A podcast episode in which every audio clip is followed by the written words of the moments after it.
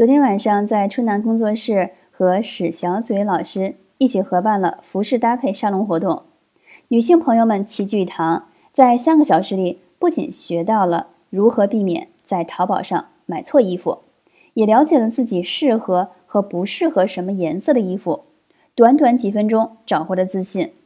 有不少同学带来了自己比较不清楚该怎么穿的衣服，中间还互相交换和赠送了服装，有时候呢。一件基本款，只要简单搭配个帽子和耳环，就能从七十分起涨提升到八十五分，让人特别吃惊。